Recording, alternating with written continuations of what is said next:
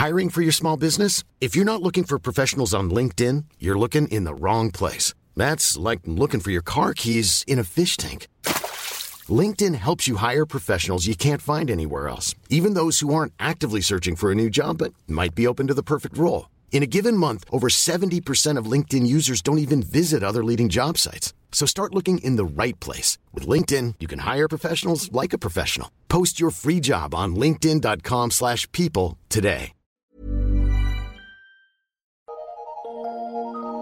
Eu sou Mário Persona e essas são as respostas que eu dei aos que me perguntaram sobre a Bíblia. Você escreveu perguntando se nós podemos orar ao Espírito Santo ou adorar o Espírito Santo. No Novo Testamento, e em especial nas epístolas dos apóstolos, nós temos a completa revelação de Deus sobre aquele que era previsto no Antigo Testamento pelos profetas, Jesus. Nós temos também a revelação da pessoa do Espírito Santo, que é Deus, assim como tão Deus quanto o Filho e o Pai. Deus Pai, Deus Filho, Deus Espírito Santo. Três pessoas, um Deus mas você não encontra em nenhuma situação alguém orando ao Espírito Santo ou adorando o Espírito Santo, mesmo sabendo que ele é Deus, tão Deus quanto o Pai e o Filho. Sendo assim, o que nós não encontramos os discípulos fazendo ou os apóstolos dizendo para fazermos, nós devemos humildemente entender que deve existir uma razão para não fazermos. Além disso, não faz sentido orar para o próprio Espírito Santo que é aquele que nos ensina como devemos orar e por intermédio de quem oramos e que intercede pelos santos. Nós somos exortados a orar no Espírito, não para o Espírito. Romanos 8, ah, versículo 26. Da mesma maneira, também o Espírito ajuda as nossas fraquezas, porque não sabemos o que havemos de pedir como convém, mas o mesmo Espírito intercede por nós com gemidos inexprimíveis. E Romanos 8, 27. E aquele que examina os corações sabe qual é a intenção do Espírito, e é ele que, segundo Deus, intercede pelos santos. É importante lembrar também que, ao contrário do Pai e do Filho, que hoje estão no céu, o Espírito Santo está no mundo e também habita no crente. Ele é o penhor ou a garantia da nossa redenção.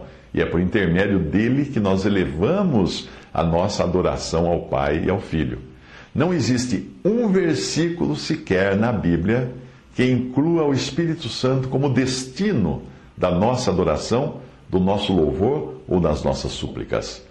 Todavia, esse erro você encontra em muitos livros cristãos e até mesmo em letras de hinos, que trazem frases exaltando o Espírito Santo, adorando o Espírito Santo, pedindo para o Espírito Santo.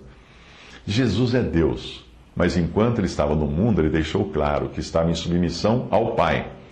Mas quando foi adorado, ele não recusou a adoração. Porém, prometeu enviar o Consolador e este desceu em um caráter diferente daquele no qual Jesus veio. Embora também seja Deus, no caráter em que o Espírito Santo hoje está na terra, no mundo, não há qualquer base bíblica para nós o adorarmos ou fazermos nossas orações dirigidas a Ele ou o louvarmos. Ele atua nos bastidores, levando o nosso olhar e a nossa atenção para Cristo e não para si mesmo. Alguns alegam que quando nós adoramos a Deus, estamos adorando o Espírito Santo, ou quando oramos a Deus, estamos orando ao Espírito Santo. É evidente que o Espírito Santo é Deus, é uma pessoa da Trindade. Porém, nós devemos respeitar a ordem que Deus estabelece na Sua palavra.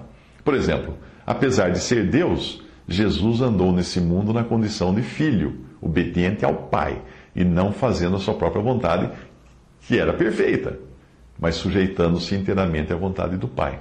Os céticos, os incrédulos, indagam como Jesus poderia ser Deus se agia dessa forma, obedecendo ao Pai. Mas era tudo uma questão de ordem, uma questão de ordem estabelecida no seu andar aqui neste mundo, quando ele aqui andou como homem, como servo. Alguns cristãos costumam fazer coisas como orar para o Espírito Santo, adorar o Espírito Santo, louvar o Espírito. Fazem isso porque ignoram as Escrituras. Outro erro é nós chamarmos, por exemplo, a Jesus de rei, meu rei, o nosso rei. Algo que nós não encontramos os apóstolos fazendo, embora ele seja o rei dos judeus. Mas para a igreja, ele é senhor, ele não é o rei da igreja. Outra coisa que nós encontramos também uh, o, o Senhor Jesus nos chamando de irmãos. Mas nós nunca encontramos os apóstolos chamando o Senhor de irmão. O que pode significar que ele tem a liberdade, ele tem a liberdade de nos chamar assim, mas nós não, não foi dada a nós a mesma liberdade de chamá-lo de irmão. Complementando, nós encontramos, obviamente, instruções para orarmos ao Pai, mas vemos também os discípulos se dirigindo ao próprio Senhor Jesus.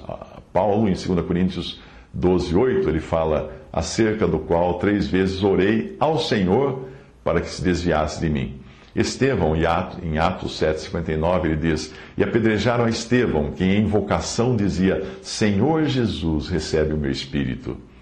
João, em Apocalipse 22, 20, ele diz: Ora vem, Senhor Jesus. Nós também temos ações de graças dirigidas a Jesus. 1 Timóteo Timóteo 1,12: E dou graças ao que me tem confortado, a Cristo Jesus, Senhor nosso, porque me teve por fiel, pondo-me no ministério.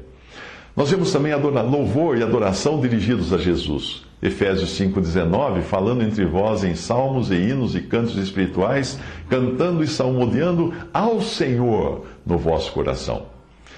Nós vemos também Jesus sendo invocado pelas assembleias. 1 Coríntios 1, 2, a igreja de Deus que está em Corinto, aos santificados em Cristo Jesus, chamados santos, com todos os que em todo lugar invocam o nome de nosso Senhor Jesus Cristo, Senhor deles e nosso. Resumindo, nós podemos orar, louvar e adorar a Deus Pai e a nosso Senhor Jesus Cristo, mas não existe nenhum, nenhum fundamento bíblico para nós orarmos, louvarmos ou adorarmos o Espírito Santo.